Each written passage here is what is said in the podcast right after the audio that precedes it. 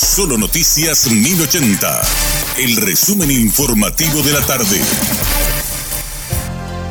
Hola, soy Richard Toñanes y este es el resumen informativo de la tarde. El ministro de Urbanismo, Vivienda y Hábitat, Juan Carlos Baruja, anunció el lanzamiento del programa denominado Cheroga Poná, que consiste en el acceso a créditos para la construcción de viviendas destinadas a familias que viven en alquiler. El ministro manifestó que el plan va dirigido a unas 500.000 familias en todo el país y que no cuentan con la posibilidad de acceder a financiamiento a largo plazo.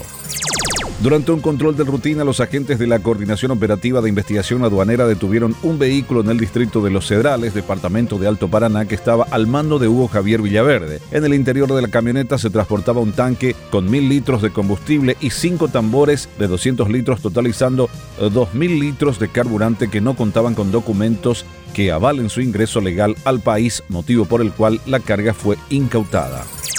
El intendente de Asunción, Oscar Rodríguez, anunció este miércoles que Marcos Maidana es el nuevo titular de la Policía Municipal de Tránsito en reemplazo de Juan Villalba, que dejó el cargo el pasado 11 de agosto. Rodríguez se refirió al nuevo titular de la PMT como un funcionario de carrera que se desempeñaba como coordinador general de la Policía de Tránsito, según describió en la red social Twitter.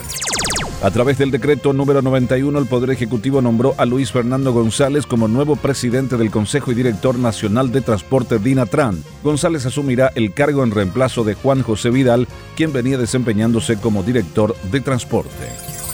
El presidente de la República firmó el documento por el cual promulga la ley que crea el Ministerio de Economía y Finanzas. Ahora iniciará el proceso de reglamentación para su puesta en marcha. El Ministerio de Economía y Finanzas sustituye, unifica y amplía las funciones propias establecidas en las leyes asignadas al Ministerio de Hacienda, a la Secretaría de la Función Pública y a la Secretaría Técnica de Planificación.